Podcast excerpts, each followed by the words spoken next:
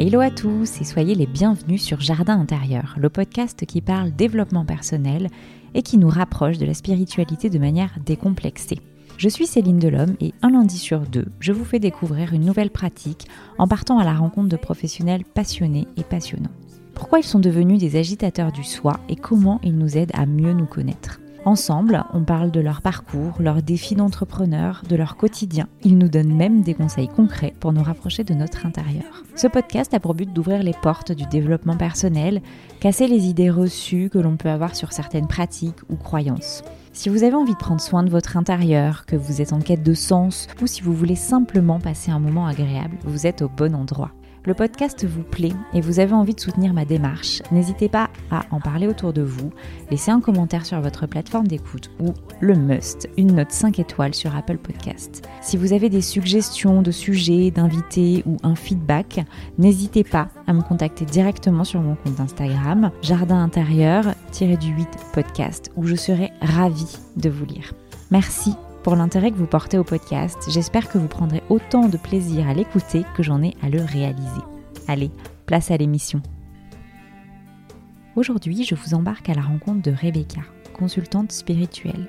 Rien que le titre est surprenant. La rationalité de la consultante au service de l'éveil de l'âme. Et je vais vite comprendre que cela la représente parfaitement. Avis à toutes celles et ceux qui pensent encore que la spiritualité est un truc de perché, cet épisode est fait pour vous. Avec Rebecca, on aborde son parcours qui débute par des études de psychologie. Ça, c'est pour le côté rationnel. Elle nous explique comment petit à petit la spiritualité prend place dans sa vie. Elle revient sur les expériences fortes qu'elle a vécues, comme l'ouverture de son troisième œil, la découverte de son talent, la langue des oiseaux. Intrigant, hein? Au passage, elle nous explique qu'on a tous un talent unique, que certains appellent aussi don. Rien d'inaccessible ou d'extraordinaire en fait, c'est juste que parfois on ne les reconnaît pas. On parle aussi de la nuit noire de l'âme ou dépression mystique comme elle l'appelle. Rebecca nous explique que pour que l'âme s'élève, il faut qu'elle se défasse de sa part d'ego, et ça passe nécessairement par une phase d'inconfort. Elle en a vécu deux et nous partage ses expériences. Rebecca nous explique ensuite que l'on commence notre quête de sens par le développement personnel pour ensuite passer au développement énergétique et enfin arriver à la connexion spirituelle où on se déleste de l'emprise du mental pour passer en pilote automatique. Et vous l'entendrez tout au long de l'épisode, Rebecca nous aide à dépasser le mental, lâcher prise, pour ne plus être dans la planification, les objectifs ou la performance. Je découvre d'ailleurs avec elle l'importance du jeu pour court-circuiter le mental. On parle ensuite de son nouveau programme, Délivrance. Rebecca part du constat que l'on crée notre vie sur des bases qui ne nous appartiennent pas. Nos croyances naissent de filtres socioculturels, nos parents, nos amis, l'école ou encore la culture. Elle nous explique comment elle aide les femmes entrepreneurs à se reconnecter à leurs capacités créatrices en s'appropriant leur naissance. Je remercie Rebecca d'avoir partagé sa vision de la spiritualité, de l'avoir démystifiée en fait. Elle m'a rappelé qu'il n'était pas question de mental, qu'on n'a pas besoin de mettre de la performance dans cette démarche. Si vous voulez contacter Rebecca, lui poser des questions, vous la trouverez sur Instagram à résonance.céleste et sur son site internet www.résonanceceleste.fr. Je n'ai plus qu'à vous souhaiter une très belle écoute et laisse place à ma conversation avec Rebecca. Merci Rebecca d'avoir euh, accepté mon invitation aujourd'hui dans le podcast. On va commencer avec euh, une autre question. J'ai envie de changer un petit peu. J'ai envie de te demander en fait ton analyse sur une croyance populaire qui est euh, le spirituel, le monde de l'invisible n'est pas compatible avec le fait de gagner beaucoup d'argent. Est-ce que tu peux me dire ce que tu penses de ça et si toi tu y as été confronté? Alors oui, j'y étais confrontée, comme je pense la plupart des personnes qui commencent, on va dire, au niveau de la spiritualité et qui se lient à la notion de l'argent. le fait que je travaille avec des entrepreneurs spirituels, je le retrouve tout le temps. cette dualité entre l'argent et la spiritualité. maintenant, cette croyance, pour moi, elle est c'est effectivement une croyance et elle est fausse puisque du coup on est créateur de vie, donc on est créateur d'argent. pour moi, la problématique vient du fait que euh, nos croyances sont issues en fait euh, de l'aspect social et éducatif et la société est beaucoup, on va dire, centrée sur le salariat. Le salariat fait que l'argent vient de l'extérieur. C'est un patron qui nous donne de l'argent. Si on est dans la fonction publique, c'est pareil, c'est l'État qui nous donne de l'argent. Quand on a euh, je sais pas, la CAF, le RSA, tout ça, ça vient de l'extérieur. Et quand on est entrepreneur, on crée l'argent. Donc, puisque on crée nos produits et on crée nos offres, c'est nous qui, qui créons l'argent. Alors c'est valable pour tout le monde, hein, pas que quand on est salarié ou entrepreneur, mais disons que quand on est entrepreneur, on est plus confronté à cette réalité. Et le fait de se reconnecter justement à ce pouvoir créateur de vie et d'argent fait que du coup, euh, ben, on serait associé. Ok. Donc toi, tu as dû, enfin, au niveau personnel, tu as dû aller détruire ça à un moment donné, au oui, début Bien sûr, bien sûr. Bah, je suis issue comme beaucoup du salariat. Donc, euh, toutes euh, les fins de mois, bah, que je travaille, que je travaille pas, j'avais euh, le salaire qui tombait, donc c'était génial. Et puis euh, le jour où je suis devenue entrepreneur, où entre guillemets je devais trouver mes clients et du coup créer mon argent, bah, c'était plus plus compliqué. Donc euh, il a fallu aller défaire et détruire ces croyances en me disant que bah, tout venait de l'extérieur, des clientes, que si je n'avais pas de clientes, c'était à cause d'elles et non pas à cause de moi, tout ça, tout ça. Et, euh, et, ensuite, avec ce travail-là, oui, j'ai pu effectivement euh, me rendre compte que j'étais créatrice de vie et du coup créatrice d'argent. Et euh, je reviens, mais sur le spirituel, est-ce que tu penses que c'est pas d'autant plus compliqué parce que euh, c'est pas palpable, pas pour tout le monde du moins Je pense que c'est d'autant plus compliqué que le spirituel a une croyance sur aider. Et l'aide, c'est gratuit, c'est bénévole. C'est plutôt ça en fait. Euh, dans les croyances populaires, justement, c'est euh, l'aide, c'est gratuit. Et ce que je dis souvent à mes clients, parce ce sont des entrepreneurs spirituels, c'est que euh, non, en fait, quand tu prends les ONG, il y a de l'argent, tu peux rien faire en fait sans, argent. Seulement, il faut aller détruire cette croyance aussi que euh, on est plus efficace et on aide plus quand c'est gratuit.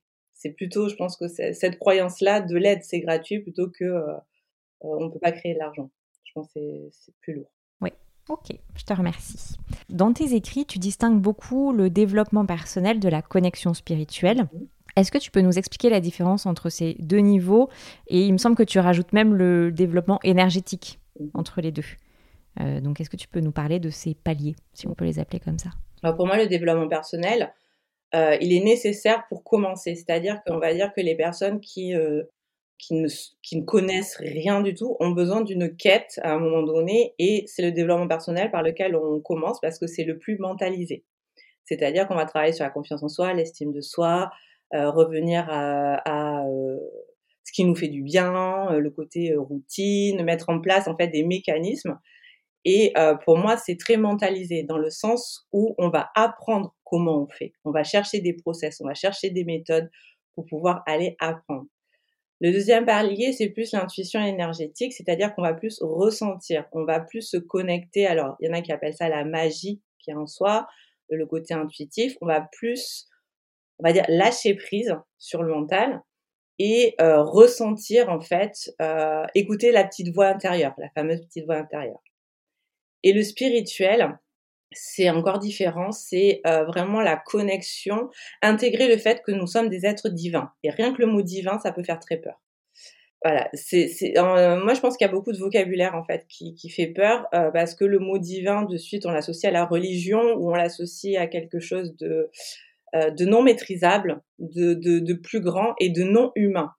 Et le développement personnel reste très humain dans le côté matière en fait pour donner une, un, symbolique, c'est un peu comme si euh, il y avait euh, le haut, qu'on dit le ciel, hein, euh, et la, la, terre, la terre-mère.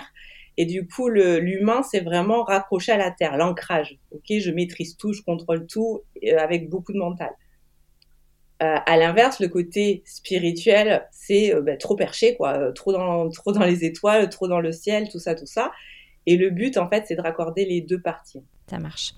Est-ce que toi, euh, dans ta vie et dans ton métier, tu peux nous raconter comment t'es passé du développement personnel justement à cette connexion spirituelle? Oui. Euh, j'ai commencé sur le développement personnel parce alors j'ai j'ai fait des études de psychologie.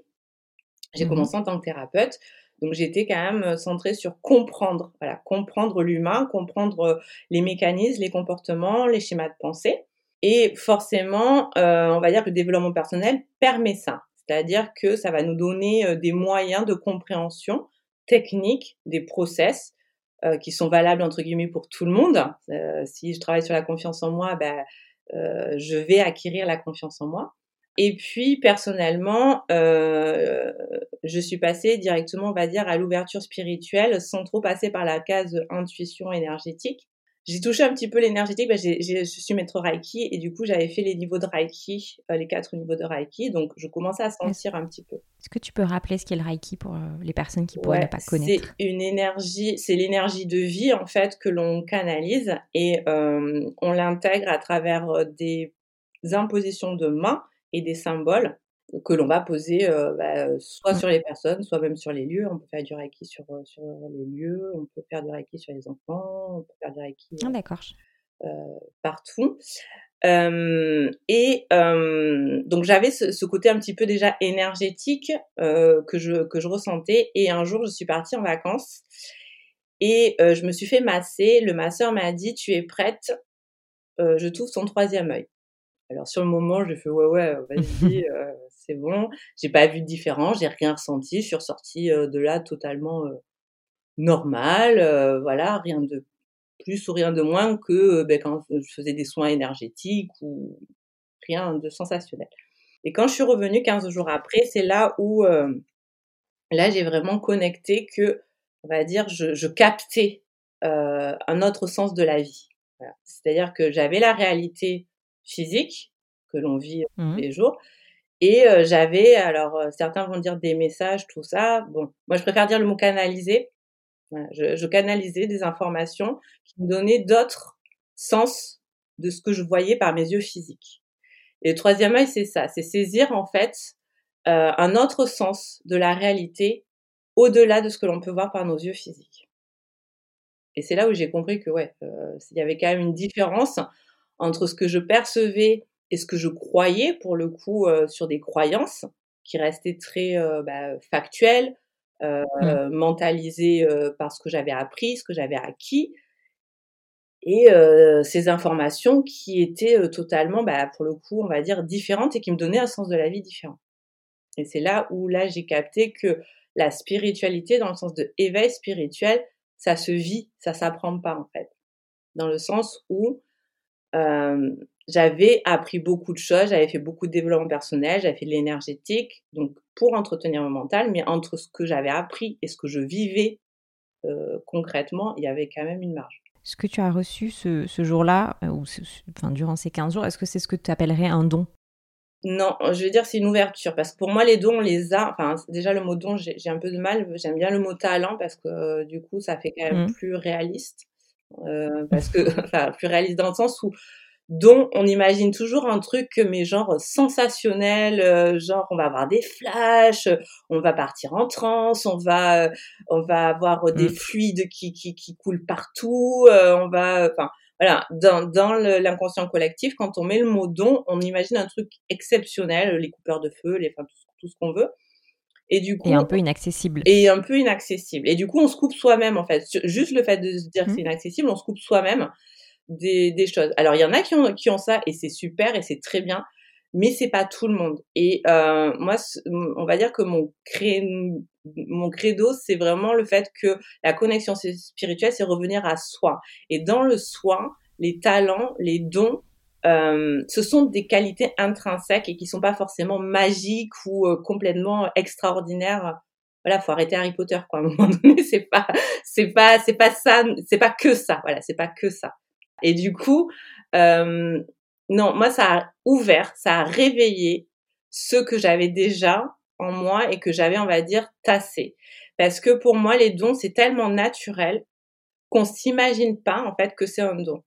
On, on, se dit que tout le monde l'a et que pour tout le monde, c'est euh, c'est comme ça, donc c'est pas extraordinaire. Et comme dans l'inconscient collectif, on imagine quelque chose d'extraordinaire, on se dit, ah bah non, mais c'est pas ça, c'est pas, mmh ça peut pas être ça. Du coup, on, ne se reconnaît pas dans, nos talents et dans nos dons. Ok. Quel lien tu avais déjà avec la spiritualité quand tu as découvert tout ça? Est-ce que tu étais déjà proche? Enfin, Tu vois, est-ce que depuis ton enfance, tu baignes dedans? Est-ce que c'est venu plus tard?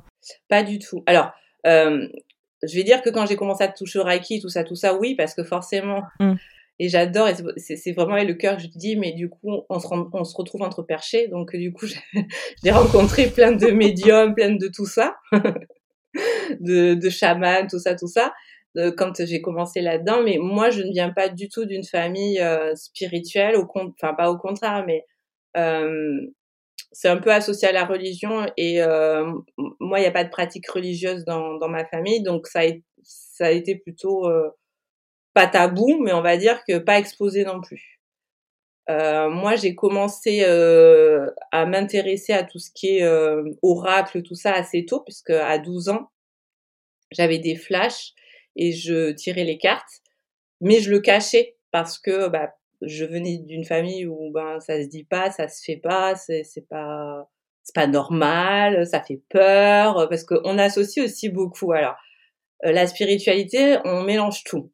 Euh, l'ésotérisme, le mysticisme, euh, le satanisme limite. Enfin, il y a tout. C'est tellement occulte et obscur que du coup on mélange tout et du coup ça fait peur. Il y a, y a, beaucoup de gens qui, qui se disent ah non mais attends euh, surtout moi je vais pas là-dedans, bah, je vais voir des fantômes, je vais voir des morts, je vais moi je veux pas je veux pas voir des zombies ou enfin c'est vraiment mmh. assez obscur en fait ce, ce, ce secteur-là donc on n'en parle pas et euh, après, comme j'ai fait des études très rationnelles, pour le coup, euh, psycho, euh, on peut pas dire que ça soit super euh, ouverte non plus, quand même. Hein, on reste quand même sur le côté rationnel. J'ai tout fermé en fait, et j'ai mmh. réouvert quand j'ai commencé à m'intéresser à l'hypnose. Ça fait une transition, tout ce qui est sophro, hypnose et tout, ça rassure, c'est bon. C'est, euh, on a quand même un pied dans le côté rationnel et on commence sur l'ouverture un petit peu spirituelle. Donc j'ai fait le pont comme ça et ensuite j'ai ben, voilà, j'ai pas trop eu le choix en fait quand euh, j'ai ouvert mon troisième œil en gros euh, bon bah là c'est soit tu vas en HP soit tu soit tu soit tu dis bon ben, on, va aller voir ce qu'il y a derrière quoi. Donc euh, j'ai choisi la deuxième option en gros. Ça te réussit plutôt bien. Merci. tu en parles, tu te formes énormément. Tu parles bon, bah, de, psycho, ça c'est ta, formation, on, va, dire, initiale, l'hypnose, le reiki. Euh, est-ce que la formation représente pas parfois une cachette pour nous éviter d'agir, de mettre en action? Et est-ce que à toi ça t'est arrivé ou est-ce que tu, tu mets toujours en action ce que tu apprends? J'ai une double réponse, dans le sens où euh, pour moi déjà la formation, c'est, on va dire que dans le développement euh, spirituel, c'est plus important que la lecture, dans le sens où la lecture va alimenter le mental. Puisque du coup, on cherche à comprendre, on va alimenter le savoir mental. Et plus on lit, plus, j'ai envie de dire, pour moi, on s'éloigne en fait justement de la pratique. Ça rassure le mental. C'est un peu comme quand on met un diagnostic sur une maladie, c'est ok, je comprends, je suis pas folle, euh, mais on s'arrête là. C'est ok, je comprends, j'alimente, j'alimente, mais bon, je vais peut-être pas passer la, la vitesse supérieure parce que j'ai peur et je veux pas y aller. Donc déjà mmh. pour moi la, formation c'est je trouve ça important dans le sens où oui ça met en action. Maintenant ce que je déplore on va dire c'est le cumul de formation dans le sens où on va donner beaucoup d'importance aux outils et aux méthodes comme si ça donnait une légitimité euh, dans le sens où euh, je me forme à ça bon ben là c'est bon je vais avoir la solution je vais savoir faire je vais avoir le protocole euh, mmh. mais la connexion spirituelle, elle est vraiment intrinsèque. Je sais que c'est compliqué à comprendre, mais c'est pas parce qu'on fait euh, du reiki, du laochi, de que en fait concrètement ça change dans la vie. Si on n'est pas prêt en fait au niveau de l'éveil, il se passera rien en fait. Donc le cumul de formation, pour moi, c'est aussi se perdre en fait dans euh, d'aller chercher des outils et donner euh, beaucoup d'importance en fait aux, aux outils. Ce qu'on dit au niveau spirituel, c'est qu'on a tout en soi t'as pas besoin d'être formé au pendule, quoi. Enfin, à un moment donné, faut, enfin, voilà, c'est, c'est, je comprends que ça rassure, ça rassure parce que mmh. ça fait peur. Encore une fois, les personnes qui se forment se disent, ben, au moins je vais avoir un cadre, au moins je vais avoir une personne qui va m'aider, qui va me dire comment faire, et euh, du coup j'aurai les résultats par rapport à euh, au fait que bah je n'aurai plus peur. Mais moi, je pense que vraiment la connexion spirituelle, elle se fait euh, en soi, quoi. On est prêt ou on n'est pas prêt, en fait. C'est, pas, c'est pas, c'est pas une formation qui va nous donner un résultat, en fait. C'est nous-mêmes. Et donc, tu dirais que finalement, enfin, pas au lieu, mais le, à la place, le coaching, lui, va plus euh, nous aider à ressortir ce qu'il y a à l'intérieur, ou tu le mets dans le même panier? Je le mets dans le même panier dans le sens où ça, ça, dépend vraiment de la personne en fait. Ça dépend de là où elle en est. Disons que le coaching, euh, on va être pris en charge entre guillemets et pour moi il y a de ça aussi il y a le côté euh, de donner en fait son pouvoir à l'autre Et dans le coaching, souvent, c'est on y va parce qu'on attend de l'autre. On attend. Il y a, y a, vraiment un côté genre le maître et l'élève. Et mmh. au niveau de justement euh, de la connexion spirituelle, c'est une question de revenir à soi, à être soi, et du coup à pas donner le plein pouvoir à quelqu'un d'autre à l'extérieur. Je te remercie. Pour revenir à soi, pour être soi, mmh. comme tu dis, toi, tu es passé par les nuits noires de l'âme. ouais. Euh, c'est quelque chose que je ne connaissais pas avant de te lire, de te connaître. Donc j'aimerais bien que tu nous expliques déjà ce que c'est et que tu nous partages euh, tes deux expériences. Ah, déjà, euh, je vais revenir sur la différence entre justement développement personnel et, connexion spirituelle. Mmh quand, pour moi, ce qui va déjà, on va dire, matérialiser, enfin se rendre compte de la différence, c'est que le développement personnel intuitif, énergétique sur le côté, cet aspect-là, on va vivre des inconforts émotionnels. C'est-à-dire que comme ça va brasser, parce qu'on va justement réfléchir sur ses expériences personnelles, sur ses expériences de vie, et du coup, ça va réveiller, réactiver des émotions. Du coup, on va vivre des sensations qu'on va dire inconfortables. Quand on est dans l'éveil spirituel, on n'est plus du domaine de l'inconfort. La nuit noire de l'âme, on va dire que euh, c'est une dépression mystique. Pour que l'âme s'élève, il faut qu'elle se défasse, on va dire, des parts égotiques, donc des parts de l'ego. Et là, on n'est plus dans le, le côté euh, inconfort, quoi. Là, c'est vraiment, euh, on, on, est confronté à nos ombres pour pouvoir révéler la lumière. En gros, c'est que euh, on ne peut pas rayonner la lumière sans avoir dépassé nos ombres. Et pour les dépasser, parce qu'on peut voir la lumière que à travers l'ombre, en fait. Et pour pouvoir euh, justement dépasser ces ombres, eh bien, il faut aller se confronter en fait à ces ombres.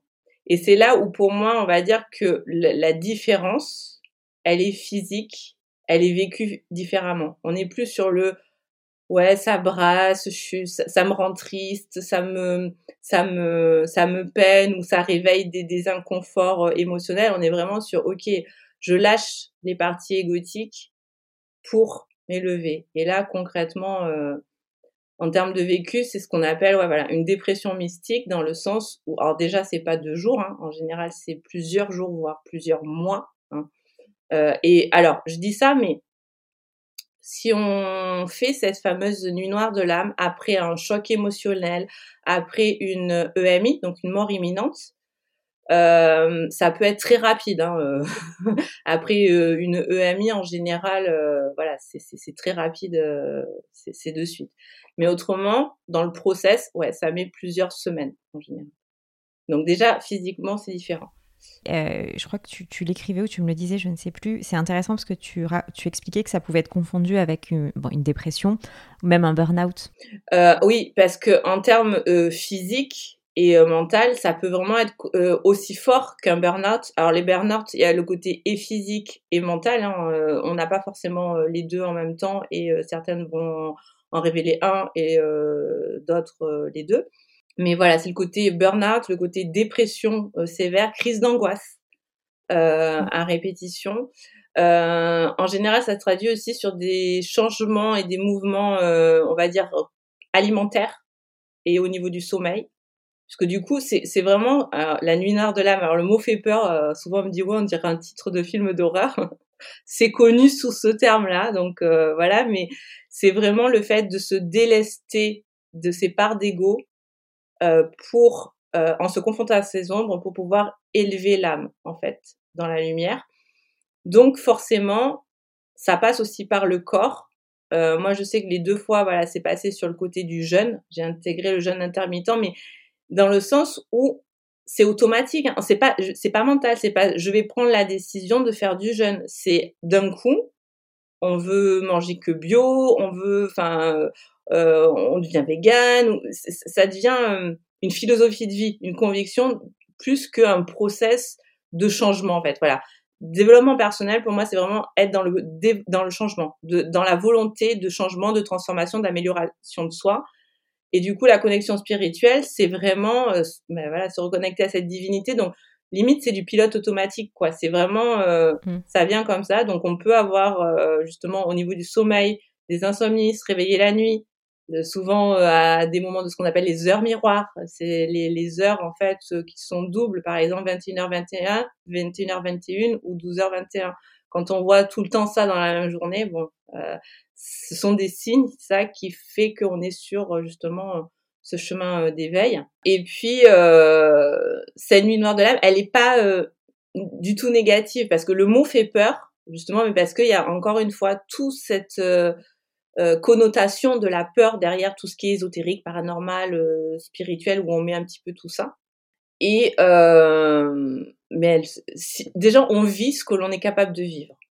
Et comme je dis, c'est souvent voilà assimilé à des dépressions, assimilé à des crises d'angoisse, tout ça. Sauf que en France et en Europe, on va plus voir un médecin et un psy qu'un chaman. Donc le psy va vous dire mais oui, mais vous faites une dépression, une nuit de noire de l'âme. Il va forcément vous dire vous faites une dépression. Donc, donc forcément, on s'enferme aussi dans autre chose, c'est-à-dire que pour le coup, on reste sur le diagnostic médical et psychologique et euh, ben on n'en parle pas et on continue là-dedans. Mais souvent, c'est euh, il y, a, y, a, de grandes chances que ce soit aussi des éveils spirituels. Mmh. Et du coup, toi, les deux que tu as vécu, tu dirais que c'était pas la même intensité? Non. Alors, euh, la première, bon, déjà, je ne savais pas ce que c'était. Donc, comme je disais, 15 jours après, bon, bah, là, j'ai compris qu'il se passait des choses. Alors moi, ma, mes talents, mes facultés, c'est que je lis ce qu'on appelle la langue des oiseaux, c'est-à-dire que pour le coup, moi, j'ai pas de guide, hein, j'ai pas de, j'ai pas de tout ça. Hein. Euh, c'est que je lis la réalité et quand on me parle ou quand je, vois des choses euh, de la vie réelle, je saisis des sens, d'autres sens, donc des sens euh, multidimensionnels. Cette capacité, elle est issue de l'alchimie. Donc l'alchimie, c'est aussi un courant, on va dire, ésotérique euh, ancien où en fait les alchimistes écrivaient en langue des oiseaux euh, les formules de l'alchimie pour pas que les non initiés en fait euh, les comprennent. Donc c'est venu comme ça. Euh, donc moi je ne connaissais pas ça, je ne connaissais pas la langue des oiseaux, je connaissais pas l'alchimie, je connaissais pas euh, tous ces trucs. Donc quand j'ai commencé à capter ça, je me suis dit bon, c'est à ce moment-là où je me suis dit soit tu vas en HP, soit tu te, tu te calmes, tu te poses et on va voir ce qu'il y a. Et au bout de trois mois, voilà, ça, ça, a mis quand même trois mois avant que ça soit confortable. Et la deuxième, ça a mis cinq mois. Et en, on va dire, plus intense. La deuxième a été plus intense. Mais parce que je pense qu'aussi je savais ce que c'était et que j'ai bien intégré que c'était déjà une évolution, en fait. Et on vit, voilà, on vit, parce que je, je veux rassurer tout le monde, on vit ce qu'on est capable de vivre. Oui, parce que ça peut faire peur quand tu sais, quand tu parles de dépression, que tu le ramènes à ça. Euh, moi, je t'imagine coucher dans ton lit euh, déprimé pendant cinq mois. du tout. Alors non. Alors le truc, c'est que déjà, euh, enfin moi, c'était vraiment des fluctuations. Mais par contre, mmh. oui. alors coucher, alors justement, c'était pas coucher dans mon lit, mais coucher au sol par terre. Parce que en fait, quand l'âme, elle s'élève, moi justement, pour rester en gros, je devais rester ancrée, je devais rester à terre, donc je devais me coucher. Et oui, par contre, je pouvais passer des journées couchées à terre euh, où il fallait que je reste et je pouvais rien faire à part rester couché à terre mmh. pour être dans l'ancrage. Et euh, dehors par terre c'était encore mieux parce que j'étais vraiment euh, sur la au niveau de la terre. Donc oui ça peut faire peur mais à la fois une dépression euh, il y a beaucoup de personnes qui vivent des dépressions et c'est vraiment très euh, ou des burn-out. On n'en parle pas mmh. énormément mais il y a beaucoup de gens qui vivent des burn-out. C'est c'est pas confortable non plus hein, concrètement hein. non c'est assez violent. Bon parlons de langue des oiseaux Tu nous as expliqué ce que c'était. Est-ce que tu peux nous donner quelques exemples pour que ce soit euh, concret? Bah, Les plus connus, alors euh, les plus connus, c'est l'âme agit, l'âme agit, la magie. Euh, le genou, c'est genou, donc c'est en lien à la relation. Donc quand on a un problème en général au genou, ça peut être au niveau de la relation, parce que c'est je et nous. Qu'est-ce que c'est qui est connu? En fait, c'est vraiment le fait d'intégrer que dans un mot, dans une syllabe, dans, un, dans une lettre, il y a des vibrations. Au-delà du langage cognitif, au-delà de ce que l'on perçoit par le mental, de ce que l'on a appris dans le langage cognitif, donc dans le langage euh, acquis que dont on parle là maintenant, il y a d'autres sens. Et ces sens-là sont en général euh, faits par des homophones, donc euh, des, des, mêmes sons, des métaphores, des anagrammes et des symboles, des, des symboliques. Après, du coup, moi, le fait de capter, c'est-à-dire toute. Alors, je vais dire quelque chose qui peut paraître hyper bizarre. Quand on est en, au niveau de la, de, la connexion spirituelle, on se base beaucoup sur ce qu'on appelle les synchronicités. C'est-à-dire que quand on est en voie de manifester, matérialiser quelque chose, euh, on a des signes qui viennent à notre rencontre, on va dire, dans la vie. On, voit des signes, euh, on voit des signes qui nous disent, OK, tu es sur le bon chemin. Et ça veut dire qu'on est en voie de matérialiser ou de concrétiser quelque chose. Pour moi, vu que je lis la matière par la langue des oiseaux, la vie, c'est une synchronicité. Donc, c'est juste que j'ai que je, j'oriente mon regard quelque part et que je décode et que tout a des sens multidimensionnels, enfin d'autres sens que euh, celui mmh. du langage cognitif. Ok.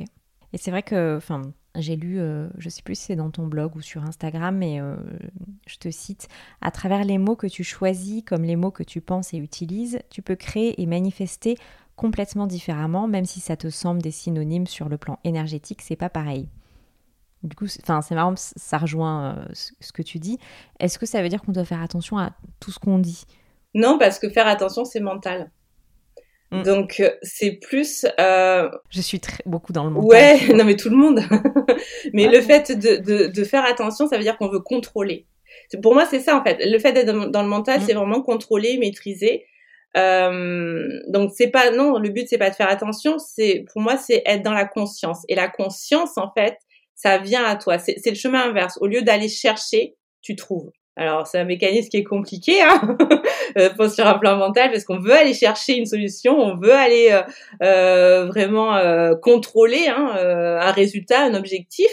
Bah là, c'est l'inverse. C'est vraiment se attirer à soi et l'intégrer dans le sens où c'est le, on va dire, c'est le résultat ou la manifestation qui nous trouve. Donc, quand on a trouvé le truc, c'est bien. Ça marche. Je change un peu de sujet. Pour faire évoluer l'humanité, tu parles souvent d'élever l'énergie féminine. Est-ce que tu peux m'en dire plus et m'expliquer ce qui est pour toi l'énergie féminine? Puisqu'on en entend de plus en plus parler, c'est pas toujours très clair. Alors, je sais pas si je vais donner encore plus clair parce que moi j'ai une version spirit pour le coup.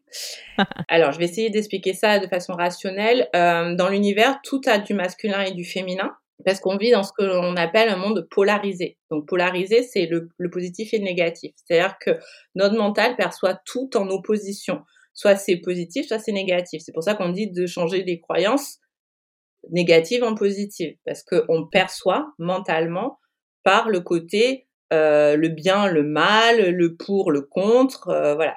Et dans cette société polarisée, on a le masculin opposé au féminin les énergies féminines sont, on va dire, des énergies qui vont aller dans le côté justement intuitif, le côté de la douceur, le côté de l'écoute. Euh, le côté masculin, ça va être plus justement l'action, euh, l'affirmation, le mouvement. Et tout dans l'univers a les deux, c'est pas l'un ou l'autre.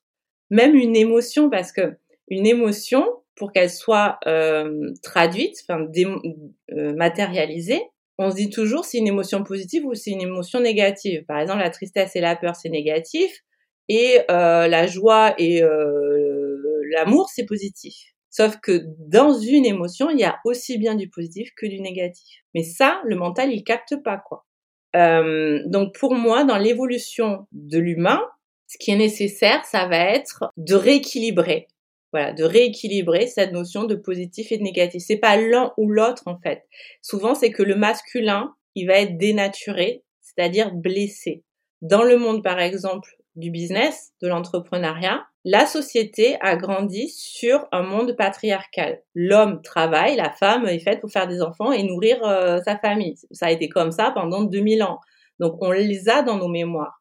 Donc une femme entrepreneur, quand elle commence à entreprendre, souvent ce qu'elle fait, c'est qu'elle réactive les énergies masculines. Elle va aller dans le leadership pour aller réactiver les énergies masculines. Mais c'est pas en fait ce que l'univers demande. L'univers demande qu'il y ait un équilibre. Donc le but dans l'entrepreneuriat, je prends cet exemple-là, c'est non pas d'aller faire du leadership comme les hommes pour pouvoir imposer, pour pouvoir s'imposer, s'affirmer. C'est vraiment d'aller intégrer euh, l'équilibre entre le masculin et le féminin. Et les énergies, on les a toutes. Hein. Les hommes ont des énergies féminines et les femmes ont des énergies masculines. J'ai répondu. C'est bien de le préciser. ouais, carrément. Tu dirais que c'est ce que tu fais dans ton métier aujourd'hui? Ouais, enfin, c'est ce que j'essaye. Ça marche. On va parler de ton métier. Toi, aujourd'hui, tu t'adresses aux entrepreneurs spirituels. Mhm. Est-ce que tu peux nous expliquer ce que c'est pour toi? Les entrepreneurs spirituels, pour moi, ce sont les entrepreneurs qui sont dans l'ouverture de conscience. Dans ton nouveau programme d'accompagnement qui s'appelle Délivrance, tu expliques aux femmes comment leur naissance peut impacter leur business. Dis-nous en plus sur ça. oui. ton bébé du moment. Mon bébé, oh, qui va devenir euh, pendant longtemps, je pense. En fait, donc suite à ma deuxième noire de l'âme, hmm. j'ai créé Délivrance, euh, qui est en fait un programme d'accompagnement de femmes pour qu'elles aillent reconnecter leur mémoire d'incarnation et de naissance euh, afin de d'entreprendre avec euh, fluidité, authenticité, en connectant vraiment le être soi. Parce que euh, souvent dans l'entrepreneuriat, quand on veut développer son business, on se base sur l'extérieur. On se dit ok, je vais apprendre des mécanismes de marketing, de com, de tout ce qu'on veut, et on va prendre des modèles extérieurs. Moi, mon, mon rôle et mon but, euh, c'est vraiment de revenir à soi et justement réveiller les talents les dons si on veut, pour reconnecter vraiment dans son entreprise qui on est. Parce que pour moi, c'est ça qui va en fait être magnétique, c'est attiré par qui l'on est et, pas, et non pas par ce que l'on fait. Donc ça, c'est la première chose. Et cette, ce, fameux être soi, pour moi, il, il euh, vient du fait qu'on a oublié notre naissance et notre incarnation. Le fait que l'on soit venu au monde, on est venu au monde avec des projets d'âme, une mission de vie, enfin, il y a plein de termes différents qui sont derrière, mais on les a oubliés. Et ce qui fait qu'on a créé toute sa vie à partir de croyances extérieures, par rapport à ce que l'on nous a dit de notre naissance, par rapport à l'éducation, par rapport à la société, par rapport au traditionnel. Et moi, mon but, c'est d'amener ces femmes à reconnecter ces mémoires d'incarnation, donc justement le sens de leur venue et de naissance, parce que la naissance c'est aussi le moment charnière euh, de de matérialisation en fait à travers le corps. En fait, on est passé justement du, du côté énergétique d'abord à cellulaire quand on est devenu embryon et après, quand le bébé a grandi et sort pour naître, c'est là où on a matérialisé. Donc on a tout ça en nous au niveau de, de, notre génétique, au niveau de nos cellules, hein, cette capacité créatrice hein, dont on parlait tout à l'heure, de mmh. matérialisation, c'est juste qu'on l'a oublié. On l'a oublié parce qu'on a oublié notre naissance et on a oublié notre incarnation. Et moi, mon but, c'est en ramenant ces femmes à leur projet d'incarnation et à, leur, à se réapproprier leur naissance, à réactiver tout ça. En fait, avec ton programme, t'expliques le développement personnel, c'est bien beau, mieux se connaître, c'est bien beau, mais si on ne va pas à la base, c'est ça. Ça sert à rien. C'est ça. C'est un peu ça. C'est ça. Dans le sens où euh, on a des mémoires euh, qui sont engrammées hein, au niveau cellulaire, au niveau de notre ADN. Euh, et ces mémoires-là, elles sont pour moi souvent issues de l'incarnation et la naissance. C'est-à-dire que travailler sur son enfant intérieur, travailler sur ses blessures, c'est bien, mais il faut aller il faut aller avant en fait. Parce que travailler sur son enfant intérieur, quand, ce qui s'est passé il y a, euh, quand on avait 3 ans, 4 ans, 5 ans, 10 euh, ans, 12 ans, 15 ans, c'est simplement des réactivations de ce qui s'est passé en fait au niveau cellulaire que l'on a engrammé, qu'on qu'on réactive en fait par des événements euh, blessures ou euh, blocages. Et quand je donne des exemples, par exemple, quand on est né avec le cordon autour de, du cou, là je parle vraiment que de la naissance, ben, on va pouvoir vraiment travailler ça comme il y, aura toujours des messages inconscients de résistance qui vont, qui vont en fait rappeler cette mémoire du cordon en fait autour de la gorge.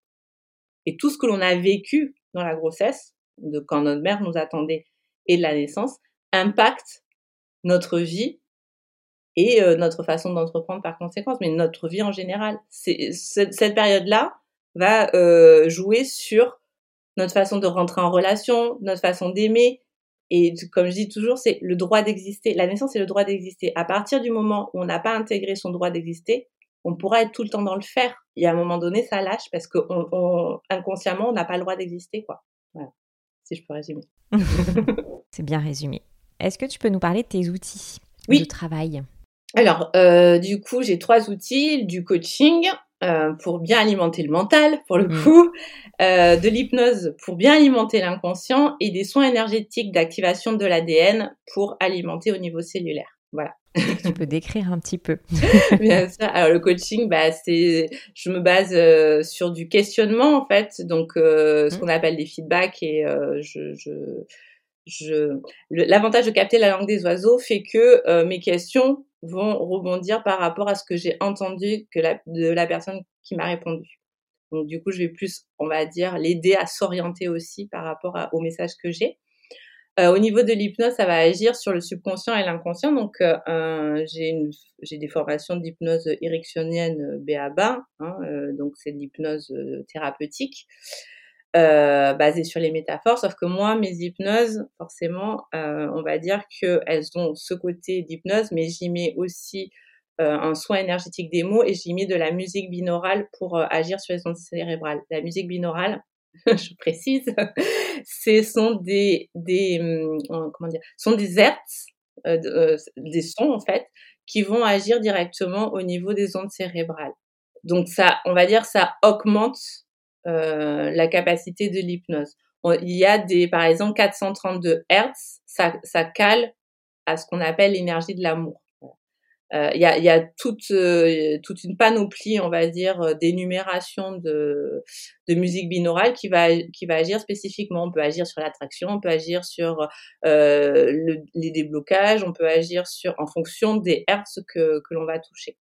Donc sur les séances d'hypnose, il y a également la musique binaurale et il y a l'énergie des mots puisque forcément, euh, je, je mets euh, quand je parle en fait, je fais des soins des mots.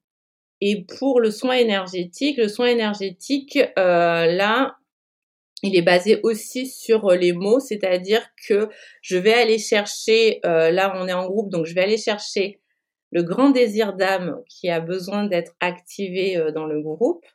Donc là, par exemple, sur, sur notre premier module là qu'on a fait, le grand désir d'âme qui avait derrière euh, besoin de réaligner, c'était celui de justice. Donc, on est allé euh, réactiver euh, le, le, le grand désir d'âme de justice. Et euh, moi, quand je le fais, en fait, alors je sais que ça va être compliqué à comprendre, hein, mais euh, ma capacité, en fait, avec la langue des oiseaux, fait que j'arrive à recoder l'ADN originel. Alors, je veux pas m'étendre trop trop sur le sujet, mais, mais en gros, les soins énergétiques réactivent l'ADN. C'est bien, tu peux expliquer quand même parce que Ok, je peux ça expliquer. peut être. euh, Ça peut oui, être- bien ok. sûr. ouais. Alors, euh, en fait, au niveau de notre ADN, euh, les chercheurs, les scientifiques ont montré qu'il y avait entre 5 et 8 d'ADN qui va servir, en fait, au niveau, justement, bah, de, des cheveux, des yeux, enfin, de tout ce qui est génétique. Ce qui veut dire qu'en gros, il y a 95 d'ADN qu'on appelle l'ADN poubelle. Voilà, alors ça, voilà. Et pour les spirituels, c'est pas possible, en fait, qu'il y ait 95% dans notre corps qui ne servent à rien. C'est là où, justement, euh, il y a euh, notamment l'ADN originel et l'inconscient, sauf que on est déprogrammé. Et avec ces soins énergétiques, en fait, je vais aider les personnes à se reprogrammer à cette partie-là. Voilà. C'est plus clair? Est-ce que tu peux. euh, Ouais, c'est plus clair. je me demande, ces personnes qui, qui bénéficient de ces soins, Ouais. Qu'est-ce qu'elles ont comme retour après le soin? Euh, Alors, ça dépend vraiment de chacun parce que là, on, connecte quelque chose de, de très personnel pour le coup. Mm. Euh, là, dans, le, dans, dans mon groupe, j'ai par exemple, j'ai une personne qui est jumelle et ce que je disais, je fais, bah, tu vois, là, en bossant sur ton ADN, c'est vraiment le seul truc qui va vraiment te donner ton, justement, alors on parlait de talent, là, on connecte le talent unique parce qu'il y a que dans l'ADN ou même si tu ressembles à quelqu'un ou as eu la même éducation que tes frères et sœurs ou quoi, ben là tu vas vraiment connecter ton unicité quoi. Donc ça peut, euh, il peut y avoir vraiment de tout. J'ai des, des personnes qui euh, qui vont avoir des symptômes, on va dire physiques, d'autres émotionnels, d'autres où ça va être vraiment des prises de conscience, genre elles font la vaisselle et, et d'un coup c'est eureka, j'ai compris. Ça peut vraiment, euh, c'est un soin énergétique, donc de guérison, hein, guérison de l'âme et guérison euh, émotionnelle et physique. Donc ça, ça, ça va vraiment dépendre de, de, de chacun. Ouais, C'était pour bien comprendre ce que ça pouvait avoir comme effet d'aller. euh, pas modifier l'ADN, mais enfin si, on peut dire ça comme ça en fait. Euh, je dirais plutôt réactiver dans le sens de réouverture parce qu'on l'a en soi. C'est juste que, en fait, pour moi, c'est vraiment le côté euh, de est pas éteint. être branché, voilà, de- d'être éteint. Je donne souvent cet exemple-là parce que euh, c'est le téléphone. Moi, je sais que j'avais une copine qui bossait dans un, chez un gros euh, opérateur téléphonique et il y a un monsieur qui l'a appelé en disant oui, j'en ai marre, mon téléphone il marche pas, j'arrête pas d'appuyer, d'appuyer pendant une heure. Et euh, elle lui a dit mais euh, est-ce que vous l'avez vous l'avez branché pour le charger? Et la personne a dit non. Et pour moi, c'est ça en fait. La connexion spirituelle, c'est juste t'appuies, t'appuies sur un bouton mental à essayer de, de, t'acharner à, comprendre, alors tu as juste à te brancher en fait. C'est une métaphore, mais c'est ça que ça veut dire. C'est une très belle métaphore. Euh, quand on parle de développement personnel, euh, je trouve qu'on oublie parfois de mettre du fun dans tout ça. Mm-hmm. On oublie de mettre le plaisir au centre, euh, surtout que maintenant on le voit dans le, beaucoup dans le milieu du travail mm. et on y associe la performance. Euh, toi, dans tes écrits, tu fais souvent allusion au jeu, tu soutiens même le développement personnel par le jeu. Et avec toi, j'ai découvert le terme ludo-coaching. Alors, même si ça fait plus partie aujourd'hui de, tes outils, euh, il me semble que tu as créé un jeu de société. Est-ce que tu peux nous en parler? En fait, c'est associer le fait de jouer parce que pour moi, euh, encore une fois, ça coupe du mental. je sais que je, je, suis toujours une opposition, mais quand on joue, on n'est pas dans le côté à essayer de comprendre. Ok, on a les règles du jeu au départ, mais après on se lâche. N'importe quelle, euh, on va dire, personne très très cartésienne, quand elle se prête au jeu, elle lâche le mental en fait, parce que du coup, elle est dans une énergie de création par le jeu. Le ludo coaching, c'est le fait d'utiliser comme outil des jeux pour répondre à des problématiques de développement personnel. On peut très bien travailler justement la confiance en soi par des jeux et dans notamment en PNL où il y a des exercices de mise en situation qui sont déjà des, des jeux quelque part. Là, c'est vraiment le fait d'utiliser des outils outils. Quand euh, je recevais en consultation, moi, je, je, je, jouais, enfin, je jouais, oui, c'est aussi, je jouais, j'utilisais avec mes clients des Playmobil, des Lego, parce qu'en fait, le fait de se détacher, en fait, comme ça, ça leur permet en fait de plus raconter des histoires, de plus se lâcher. Ils n'ont pas l'impression que c'est eux en fait. Ils vont mmh. prendre des personnages, mais mais c'est eux qui à travers ces personnages et du coup, mais euh, la la parole est énormément libérée en fait à travers le jeu. Ça me fait penser, en PNL, on parle souvent d'associer ou de dissocier. Finalement, c'est ça. Ça permet de, entre guillemets, sortir de son corps pour avoir une vision plus, plus grande. Enfin, de, mm. moins, euh, ouais, plus grande et de moins dans les sentiments. C'est ça, exactement. Ok. En tout cas, ouais, j'en avais jamais entendu parler. C'est, euh, c'est une belle approche. Merci. ouais, j'adore. Mais c'est surtout que ça permet vraiment euh, de lâcher en fait, voilà, de, d'être en dehors des. Alors moi, j'ai un mot qui, qui, qui, est très fort pour moi, c'est les, les conditionnements. Voilà, d'être en dehors des conditionnements quand on fait un personnage, quand on prend un personnage et du coup qu'on se dissocie, on n'est plus dans ah oui mais non mais il serait bien que je fasse ça, non mais ça je peux pas parler de ça parce que c'est tabou. Ah, tout ça en fait, mmh. on l'enlève parce que du coup c'est dans des mises en scène, c'est on a l'impression que c'est pas soi en fait qui et du coup il y a beaucoup plus de choses qui ressortent. Ok. J'ai une question. Je trouve que dans ta communication, tu fais souvent allusion à l'impact des pleines lunes. Mmh. Est-ce que tu peux nous expliquer, euh, enfin, ouais, m'expliquer en quoi c'est impactant?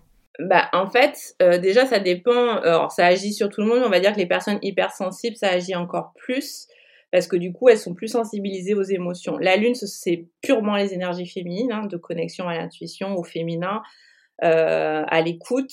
Donc, les personnes qui sont en général dans justement l'ouverture spirituelle sont souvent hypersensibles. Donc, hypersensibles, à pas confondre avec forcément hyper émotives, mais elles peuvent être aussi hyper émotives. Donc, elles sont sensibles en fait à la lune. La Lune, elle agit dans la nature automatiquement. C'est-à-dire que avant les civilisations anciennes, avant qu'il y ait justement Internet, le temps, ce que j'appelle le temps horloge, et regarder tout le temps sa montre, les gens vivaient par rapport au Soleil et à la Lune. Donc, ils ont un pouvoir énergétique en fait euh, qui va régler nos rythmes aussi biologiques. Euh, la Lune, elle va impacter sur beaucoup de choses et notamment, c'est pas pour rien que euh, la fertilité, les cycles féminins sont associés au cycle de la lune en fait. Euh, il y a 28 jours dans un cycle linéaire, il y a 28 jours c'est euh, le cycle de la femme quand c'est un cycle normal avec les mêmes phases en fait. La lune, moi je m'en sers pour bah, toujours le business dans le sens où énergétiquement chaque nouvelle lune et chaque pleine lune, parce que je fais les deux, va avoir un impact différent en fonction du signe du zodiaque dans lequel elle est. En général, il y a 12 nouvelles lunes et 12 pleines lunes par an. Cette année, on en a 13 en pleine lune, mais c'est exceptionnel encore. Et elles vont, en fonction euh, du signe dans lequel elles vont être, avoir ou révéler des énergies différentes. Une euh, nouvelle lune va être euh, plus sur le côté de initier. C'est pour ça qu'on dit souvent on fait l'échec de l'abondance, on crée des intentions au moment de la nouvelle lune. La pleine lune, elle va vraiment être sur le côté plutôt matérialisation, réalisation, manifestation. Et là, elle va euh, plus impacter le côté émotionnel. Donc au moment de la pleine lune, on va dire qu'on fait plus un bilan, un récap de ce qui s'est passé sur les 15 derniers jours pour préparer le prochain cycle. Alors qu'en nouvelle lune, on va plus émettre nos intentions, nos objectifs à réaliser avant, la, avant le prochain cycle. Voilà. D'accord. Et les signes, ça va changer quoi?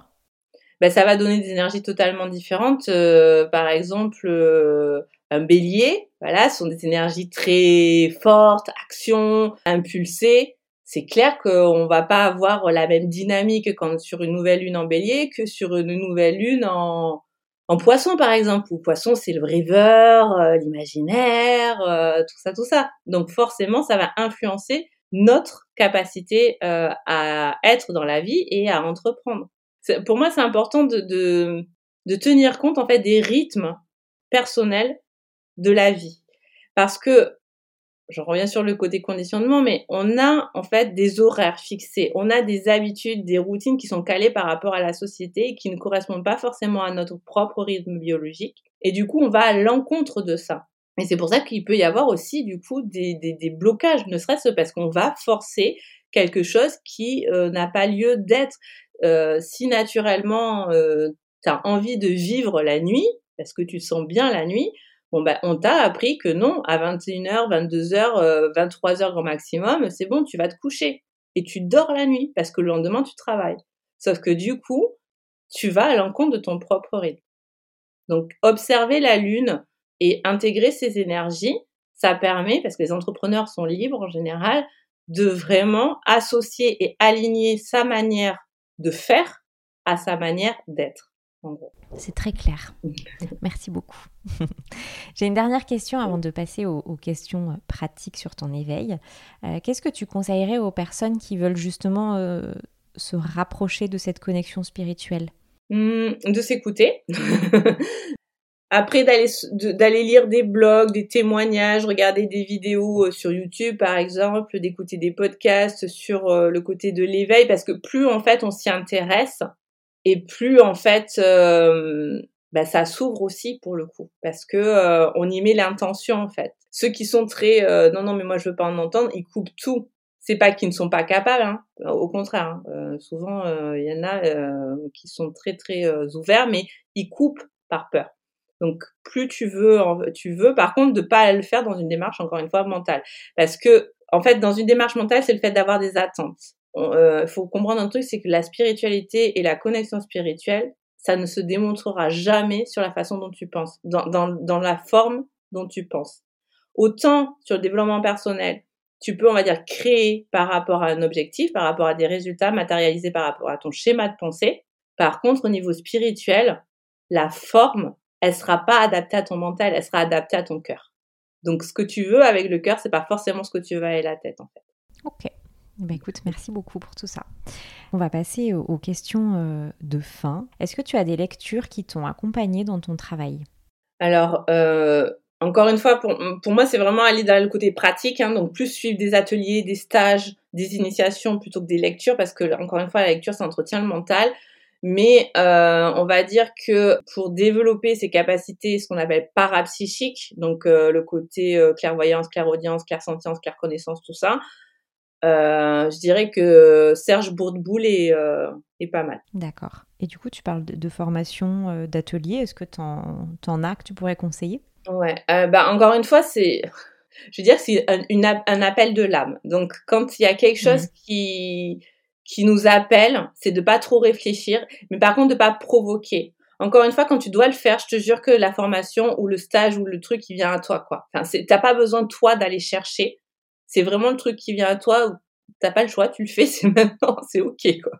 Donc il y a des ateliers partout sur le net. Il y a alors moi je suis vraiment pas fan de tout ce qui est les ateliers justement des annales de de d'ouverture du troisième œil, tout ça, tout ça, parce que encore une fois c'est pas anodin et que c'est une question de timing quoi. C'est c'est ça vient à toi quand c'est ok, t'as pas à les provoquer parce que tu veux. C'est pas quelque chose que tu veux en fait. C'est pas c'est pas quelque chose de c'est pas de la volonté. C'est pas euh, c'est un c'est un appel du cœur, c'est un désir d'âme. Donc euh, quand t'es ok, je te jure que ça vient à toi et dans une forme que tu penses pas forcément. Moi, quand on m'a ouvert le troisième œil, c'est par un massage quand même quoi j'étais, je me suis pas dit, ok, je vais ouvrir mon troisième œil, c'est, je vais me faire masser, c'est cool, je vais me faire papouiller, et je suis ressortie comme ça. Bon, mais le fait de provoquer par le mental, de dire, moi, je vais faire un stage pour ouvrir mon troisième œil, moi, je vais faire un stage pour euh, pour ouvrir euh, mes canaux ou quoi, c'est mental en fait. C'est, euh, tu vas provoquer, tu vas chercher à faire.